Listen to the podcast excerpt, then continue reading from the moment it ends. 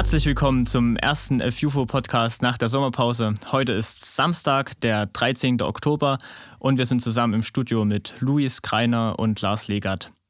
Lars hat das letzte Thema beim Jugo im September gehalten und Luis wird heute nochmal mit Lars zusammen das Thema genau in die Lupe nehmen und alles weitere erfahrt ihr von den beiden. Hey, grüß dich erstmal Lars. Willkommen im Studio auch Clemens sein Wohnzimmer genannt. Genau, und wir starten direkt rein und natürlich mit einer kleinen spitzen Frage. Bist du jetzt ein bisschen aufgeregt, weil du gerade kein Skript hast, Lars? Ja, immer ein bisschen. Ich brauche meistens Skripte. Ja, stimmt, hast du ja in deiner Predigt schon angesprochen. Du grinst jetzt ein bisschen. Genau, dann fangen wir mal mehr inhaltlich an. Ähm, deine Kernaussage erstmal, es ging um Berufung und dass jeder Gaben einbringen kann und jeder seinen Platz findet. Und da fand ich ein Zitat sehr toll. Äh, Jesus beruft nicht die Begabten, er begabt die Berufenen. Und da würde ich mich einfach habe ich mich gefragt, hast du denn da eigene Beispiele dafür für so eine Aussage? Ich glaube, wir finden bei uns in der evangelischen Jugend ganz viele Menschen, wo das, wo dieses Zitat zutrifft. Also klar, wenn ich jetzt, ich könnte sagen, ich fange spontan bei mir an. Ähm, die Geschichte, wie ich zur Lichttechnik gekommen bin, ist, ist ja, also ich bin ja Lichttechniker im Jugo und die Geschichte, wie ich dazu gekommen bin, ist eher so, so total putzig weil bei ähm, einem Jugendtag in Alten Salz hat Manni irgendwann gefragt, so, ja, ich habe keinen Lichttechniker, Lars, kannst du das mal machen? Das sind hier die zwei Hebel hoch und runter, so mehr musst du nicht machen. Und äh, viel mehr Ahnung hatte ich dann auch nicht, wie, wie was funktioniert. Und so hat sich das dann halt entwickelt, einfach ähm, zwar mit einer Begeisterung für Technik, aber ähm, genau, aber halt nach und nach entwickelt, ohne sozusagen eine feste Vorkenntnis reingegangen zu sein. Und ich glaube, so haben wir ganz viele im Team, die mit wenig Wissen reinkommen und immer mehr dazulernen. Und dann hast du noch gesagt, solange du es aus vollem Herzen für Gott tust, dann ist es egal, letzten Endes, wie es wird oder wie die Umstände sind. So ungefähr war die Aussage. Dann an der Stelle, dann können wir ja eigentlich auch einen Blinden an die Lichttechnik setzen. Ich meine, der tut es ja auch aus vollem Herzen für Gott. Ähm, ja, das ist natürlich die Frage, weil man sollte ja auch kontrollieren können, was man macht. Und es gibt auch dieses schöne Beispiel von dem, von dem, dem übelsten Lobpreiser, ne? Und der dann halt äh, voll mit der Musik mitgeht und so weiter. Den sollte man halt eben nicht unbedingt an die äh, Tontechnik stellen, weil bis der die Hände wieder am Pult hat, ist es halt im Zweifelsfall zu langsam. Und so ist es halt auch mit, mit dem Blinden, ja. äh, mit dem Blinden am Licht. Genau, also man, das ist ja das, was, was wir auch, oder was ich auch angesprochen hat, dass, dass halt jeder seine Gaben so ein bisschen einbringen sollte und das, was er kann und gut kann. Okay. Dann bist du in deiner Predigt ja gut auf das Anspiel eingegangen. Äh, ich würde mal kurz die einzelnen Charaktere ein bisschen durchsprechen, dass die Leute auch wissen, wovon wir reden. Ähm, du hast angefangen mit Ali, der nicht der Depp sein will und immer für alle da ist. Ähm, warum war dir das wichtig, zum Beispiel auf den jetzt Bezug zu nehmen? Genau, ähm, weil ich ganz oft das Gefühl habe, oder weil, es immer in unseren Jugo-Anspielen oder häufig so ist, dass Ali derjenige ist, der alles für die anderen macht und, und relativ wenig Beachtung findet. Und so geht es uns aber, also das ist gar nicht bewusst von den, also von den Already Homies, sondern es ist einfach so eine Selbstverständlichkeit geworden.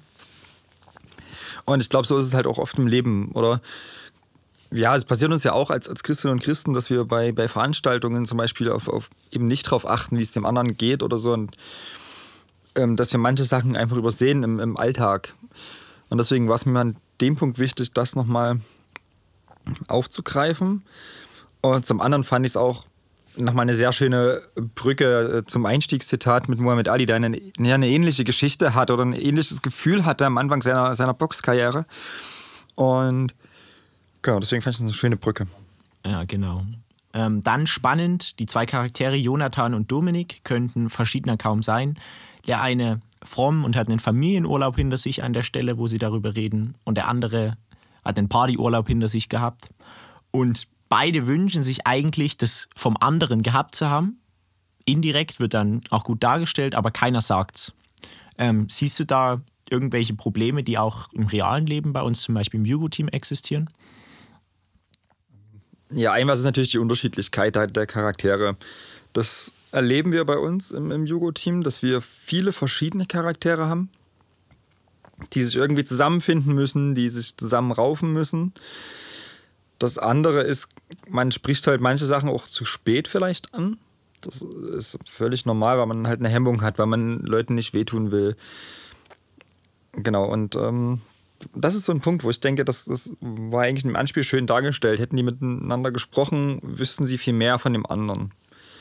Okay, hätten mehr Rücksicht genommen und wüssten, was jetzt auch vielleicht zu tun wäre. Ja, das war es dran. Ähm, hast du eigene Erfahrungen mit deiner WG gemacht? Du hast das kurz angeschnitten. In der Predigt kam vielleicht ein bisschen kurz. Erzähl mal ein bisschen aus der Tasche jetzt für uns. Also ich war, eigentlich bin ich kein WG-Mensch selber, sondern ich brauche ganz viel Freiraum, ich brauche ganz viel Privatsphäre. Zumindest in meinen eigenen vier Wänden. Und deswegen war für mich das WG-Leben in, in, Dresden eher so, ein, so, eine Zweckgemeinschaft. Und auch was, was mich, was mich am Anfang Überwindung gekostet hat. Und deswegen war es mir wichtig, mir eine ruhige WG zu suchen, wo man sich aber auch mit Leuten unterhalten kann. Und da habe ich ein nettes äh, kleines Häuschen in, in Dresden gefunden, wo es verschiedene Wohnungen gab mit verschiedensten WGs. Und sozusagen, es hat auch immer interessanterweise die WGs am besten zusammengepasst. Also es waren total unterschiedliche WGs, aber innerhalb haben die gut funktioniert.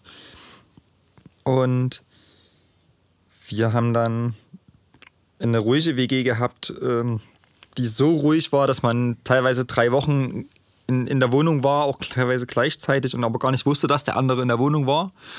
Außer man hat vielleicht das dreckige Geschirr gesehen oder so. Und das war an dem Punkt schon spannend. Und da hatte halt jeder so ein bisschen seine Eigenarten. Das war auch eine sehr vom Alter gestaffelte WG. Also wir hatten, ich glaube, 45 war der Älteste, der nächste war 27 und ich war 18. Das waren noch andere Kulturen, die aufeinander prallten. Das war spannend, ein Zusammenleben. Was für positive Erfahrungen hast du da mitgenommen, weil du ja eigentlich kein WG-Mensch bist und da vor der Herausforderung standest? Ähm, ich glaube, so viel Positives habe ich aus der WG-Zeit gar nicht mitgenommen, außer dass ich dort tolle Leute kennengelernt habe. Und dass es natürlich interessant ist, sich selbst organisieren zu müssen, nochmal ganz anders organisieren zu müssen, weil man natürlich auf unterschiedliche Tagesrhythmen Einfluss nehmen muss. Okay. Ähm, Du hast es jetzt angesprochen, ihr in eurer WG habt euch gegenseitig, sage ich mal, gesehen, aber eigentlich in dem Sinne nicht gesehen. Ihr habt nicht miteinander gesprochen, ihr wusstet nicht vielleicht genau, wie es dem anderen geht. Kann am Alter liegen oder so, aber ist, glaube ich, in den meisten WGs in Deutschland auch nicht wirklich anders. Ähm, was für Vorteile jetzt, mal speziell aufs Jugo-Team bezogen, hatten das, wenn ich den anderen sehe, in dem Sinne? Ähm, wir haben ja auch äh, gerade in diesem Jahr viel mit dem, mit dem Jahresthema Already Home oder sowas für mich immer versucht, wie eine Familie zu sein und das nochmal zu stärken. Und eine Familie hat für mich halt zum einen Rückzugsraum, zum anderen ist es halt auch ein Vertrauen und, und, und sich gegenseitig wirklich stützen zu können. Was habt ihr im Vergleich zum vorhergehenden Jahr jetzt geändert, um das noch mehr zu stärken? Ich glaube, bewusst haben wir gar nicht so viel geändert. Es gab ein paar Dinge, auf die wir mehr Rücksicht genommen haben.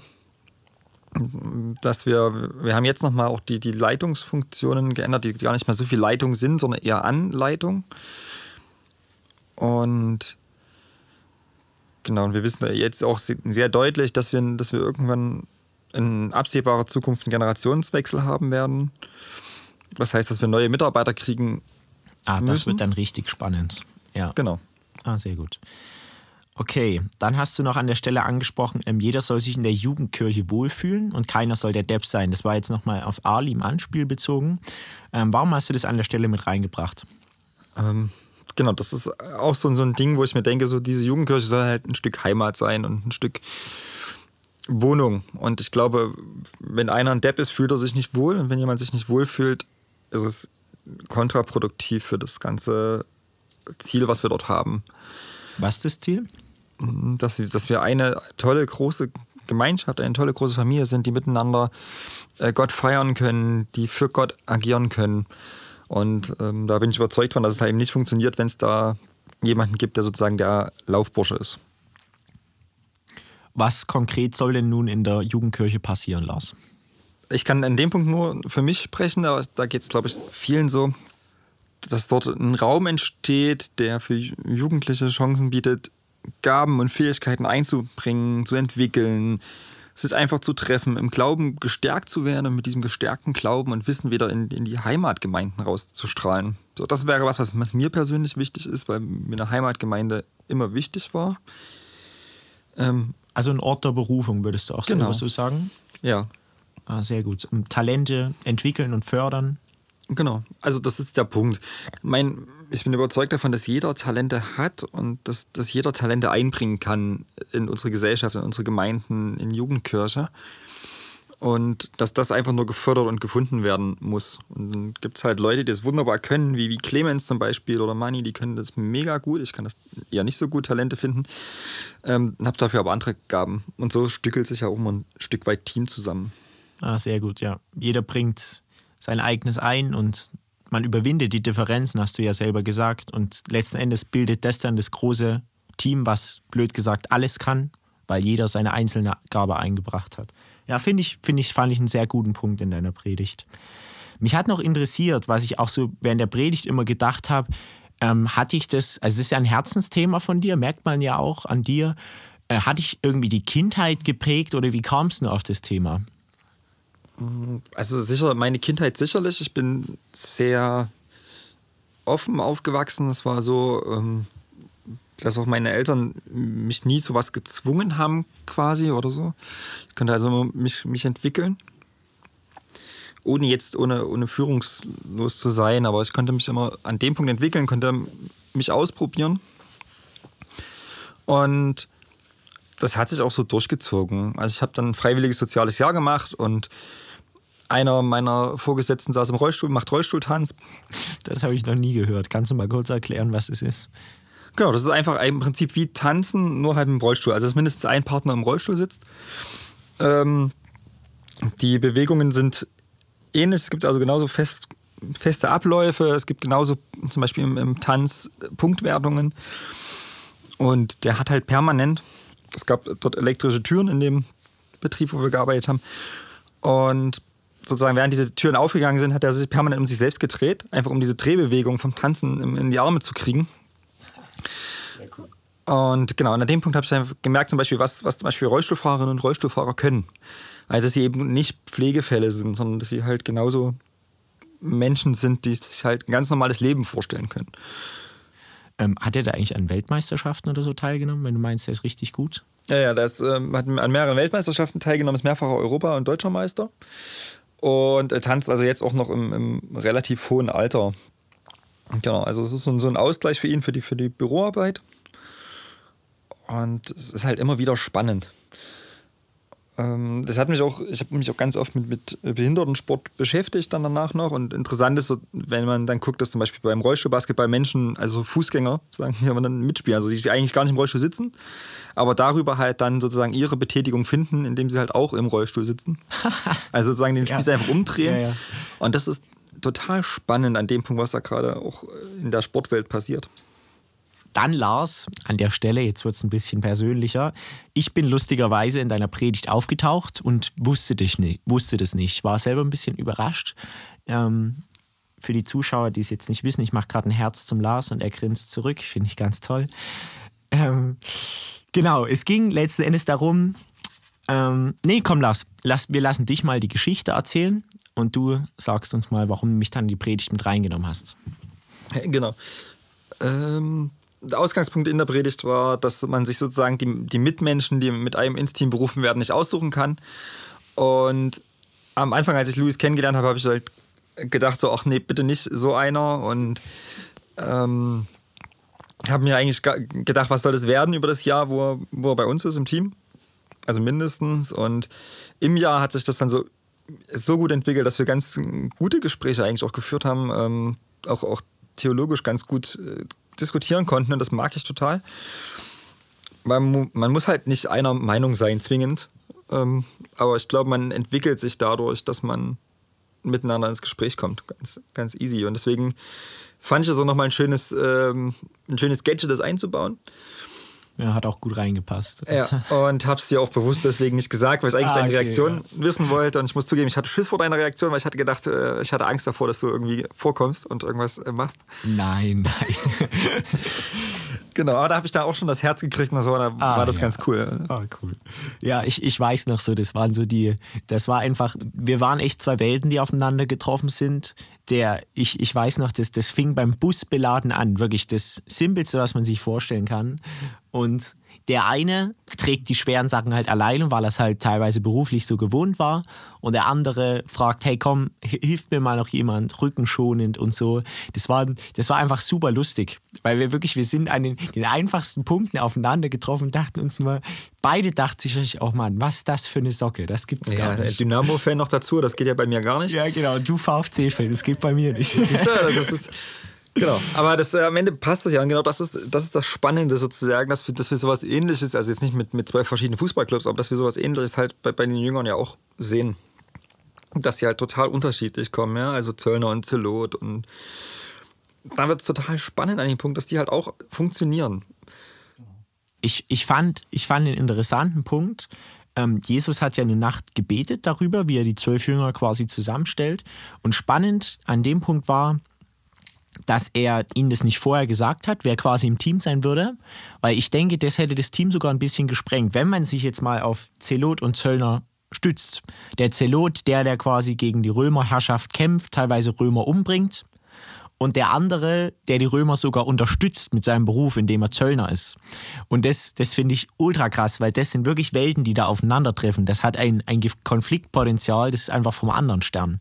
Und fand ich ein super gutes Beispiel, habe ich selber auch muss ich an der Stelle zugeben, so noch nie gesehen.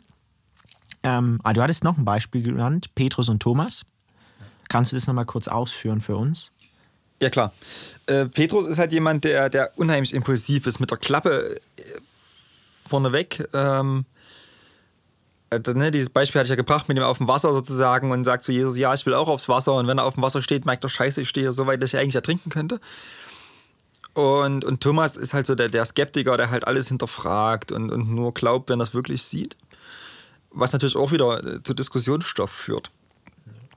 Und es am Ende halt interessant macht, dass, dass ausgerechnet die beiden nochmal Leute sind, die, die eine zweite Chance brauchen, um zu begreifen, dass Jesus wirklich auferstanden ist.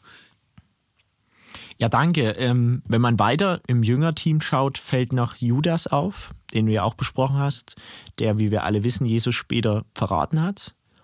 Warum ist Judas trotzdem wichtig für das Team gewesen?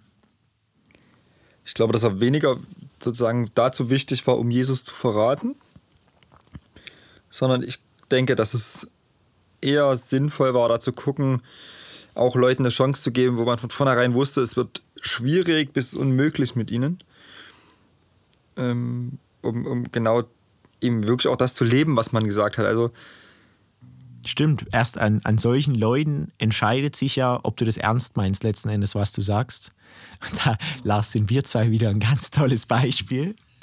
Ach Mensch, Lars, ich fand das richtig cool. Ähm, als wir das erste Mal, glaube ich, Bühnenbild zusammen aufgebaut haben, und äh, du hast mich gesehen, ich habe dich gesehen. Das war so ein bisschen Liebe auf den ersten Blick, weil es war einfach so cool. Wir, hatten, wir wussten beide, oh Mann, das, das wird jetzt, jetzt rammt hier ein Planet in den anderen. ich, ich glaube, das war auch übelst spät, oder? Wenn ich mich recht entsinne. Irgendwie, ihr kam zu, ihr kam zu spät, weil ihr beim Volleyball wart oder so. Ja, dann, genau. Genau. Lars, nehmen wir mal an, ähm, es kommt so ein, ich nenne ihn jetzt einfach mal, ein, ein Judas kommt jetzt zum Jugo-Team zum Beispiel und möchte mitmischen. Klar, der verrät uns jetzt nicht, aber wir wissen, ey, der produziert mehr Arbeit, als er bringt und, und so weiter. Wie, wie würdest du jetzt reagieren? Weil wahrscheinlich die Hälfte vom Team wird rational sagen, der ist kein Mehrwert für uns und die andere, die dann eher sagen, hey, wir sehen da Potenzial und so, wie, wie gehe ich mit so einer Situation um? Wie bewertest du das selber? Ist natürlich, also wenn es so beschrieben ist, wie du es beschrieben hast, ist, dass, dass die Hälfte schon sagt, okay, wir, der ist wertvoll für uns, wir können ihn brauchen, ist es unheimlich hilfreich, ähm, weil man dann natürlich eine große Anzahl an Leuten hat, die, die sich äh, um so eine Person, ich sag mal, kümmern können, die ihn, die ihn fördern können, die ähm, genau suchen können, wo seine Stärken liegen. Schwieriger wird es, wenn es bloß ein oder zwei Leute gibt, die Potenziale sehen, die Potenziale an dem Menschen entwickeln können. Und wenn es dann noch die Leute sind, die sozusagen auch einen anderen Sack voller Aufgaben mit sich rumtragen, dann wird es halt komplizierter, ja, weil dann wird es immer wieder problematisch, um sich halt selbst zu reflektieren an dem Punkt. Und da bin ich also so jemand, der ganz der sich schwer tut, Leute zu erkennen oder den, den, die Potenziale von Leuten zu erkennen. Das ist was, was ich überhaupt nicht als Talent habe in dem Punkt. Hm. Sondern ich habe dann eher, wenn ich dann, oder wenn mir jemand das gezeigt hat, dass es derjenige kann, dass ich dann diesen Anspruch habe, es entwickeln zu wollen. Aber das zu erkennen per se, das ist für mich total schwierig. Die meisten Leute, die ja auch zum Jugo-Team oder so dazu stoßen wollen, die sind ja jetzt kein Judas in dem Sinne. Sind ja meistens Leute, die du tatsächlich auch wirklich brauchen kannst, die meisten. Und ich, ich glaube, manchmal vom Jugo-Team herrscht noch so ein gewisses Bild, dass es ja, blöd gesagt, so ein bisschen Elite oder so, könnte man das Wort vielleicht sogar an der Stelle sagen. Ähm, Finde ich aber eigentlich komplett schwachsinnig, weil wir sind alle Leute, die quasi nur erstmal in dem Bereich arbeiten, wo sie, wie wir schon mal besprochen haben, begabt wurden dann vielleicht auch. Und ich denke, da können immer noch super viele Leute dazustoßen und das Team auf jeden Fall noch verbessern und ergänzen. Genau, also ich, die, dass dieser Eindruck von außen entsteht, das, das könnte elitär sein, könnte auch daran liegen, dass wir äh, einen Anspruch an uns haben, ähm, der sozusagen, äh, den wir auch immer wieder überprüfen müssen, ob, das, ob wir sozusagen immer den perfekten Jugo abliefern müssen oder ob nicht mal was schiefgehen darf. Ähm, denn zurzeit sind, sind wir unheimlich professionell. Das liegt daran, dass wir unheimlich starke Leute haben. Und das, das macht natürlich nach außen ein diverses Bild. Ähm, ich, genau, und dann kommen wir wieder an den Punkt, dass, dass aber auch Leute ins Team passen, die vielleicht eben nicht so stark sind, die halt dann auch wieder andere Potenziale bringen, um sozusagen wieder andere Facetten zu ermöglichen. Genau, das ist dieser Punkt. Also andere Facetten ermöglichen und, und vielleicht auch wieder ein Stück weit zu deprofessionalisieren, um wieder einen Einstieg für andere Leute zu ermöglichen. Okay, dass man quasi die Möglichkeit freimacht, das Potenzial überhaupt erst entwickeln zu lassen, statt das Potenzial von Anfang an zu unterdrücken. So ähnlich. Ähm, Würdest du da mitgehen? Ich würde das mit dem Unterdrücken nicht so sehen, weil das, äh, wir machen es ja nicht bewusst, sondern es, ah, stimmt. Wenn, wenn passiert es, aber das ist nicht gewollt und deswegen ist es immer gut, Leute zu haben, die einen drauf stoßen, dass es nicht so. Ja, Reflexion ist dann an dem Punkt für die eigene Berufung ein wichtiger ja, genau, Bestandteil. Wie bringst du, also wie, wie kannst du zum Beispiel das Berufungsthema in Bezug jetzt auf deine politische Arbeit jetzt abgesehen davon, was es ist, einbringen? Oder wo merkst du, dass sich das da lohnt, dass das so ein Herzensthema von dir ist? Also grundsätzlich funktioniert dies, diese Berufung ja in jeder Gruppe, ob das der Sportverein ist oder, oder eine politische Organisation oder eben Kirche. Also das halt überall Leute, die Berufungen und Begabungen haben und die sie halt einbringen können. Ähm, Im politischen Spektrum ist es vielleicht noch mal ein bisschen schwieriger, weil du dann anders über Menschen urteilst, weil du halt selber eine Meinung hast und das ja da ganz, ganz noch viel mehr als in Kirche um, um ein Ausdiskutieren von Meinungen geht, was wir eher nicht, nicht haben sollten in Kirchen, sondern äh, wo man zwar ein, auch eine Diskussion hat, aber wo wir ein ganz klares, mit der, mit der Bibel ein ganz klares Buch haben und eine Richtung haben und, und ähm, das Fundament ist quasi dasselbe. Du hast, du hast ein anderes Fundament als sozusagen, also halt klar, du hast auch in, in, in politischen Organisationen ein Grundsatzpapier oder so. Aber das ist nochmal ein anderes Ding als, als, als die Bibel, die halt ein viel stärkeres Fundament darstellt. Der Punkt, der, der mir unheimlich wichtig war, war halt auf dieses, dieses Berufungsding einzugehen, zu sagen, es ist jeder wertvoll, es kann jeder sich einbringen und, und es findet jeder eine Stärke. Genau, wobei mir, glaube ich, nie so bewusst war während, während des Predigtschreibens, dass ich das nie ausdrücke. Deswegen fand ich das total interessant, oder dass ich das ausdrücke schon, aber dass ich das nie konkret sage. Das fand ich total spannend, als du das mir heute gesagt hast, dass ich das nie so wirklich gesagt habe. Dafür an der Stelle sind natürlich die Podcasts auch da. Ich, ich fand deine Predigt eine sehr runde Sache und in dieser runden Sache im Mittelpunkt stand das, was du gerade gesagt hast, aber du hast es nie einmal ausgesprochen. Ja. Jeder wusste, worum es geht, jeder wusste, was du sagen wolltest. Und hiermit hattest du die Chance, das nochmal nachzubearbeiten, Lars. Ich danke dir auf jeden Fall, dass du dir die Zeit genommen hast. Ja, gerne. Coole Sache gewesen. Dann hau rein. Hau rein. Wir freuen mal. uns auf eine andere Predigt sicher mal von dir. Genau, und so geben wir jetzt das Wort zurück ins Studio.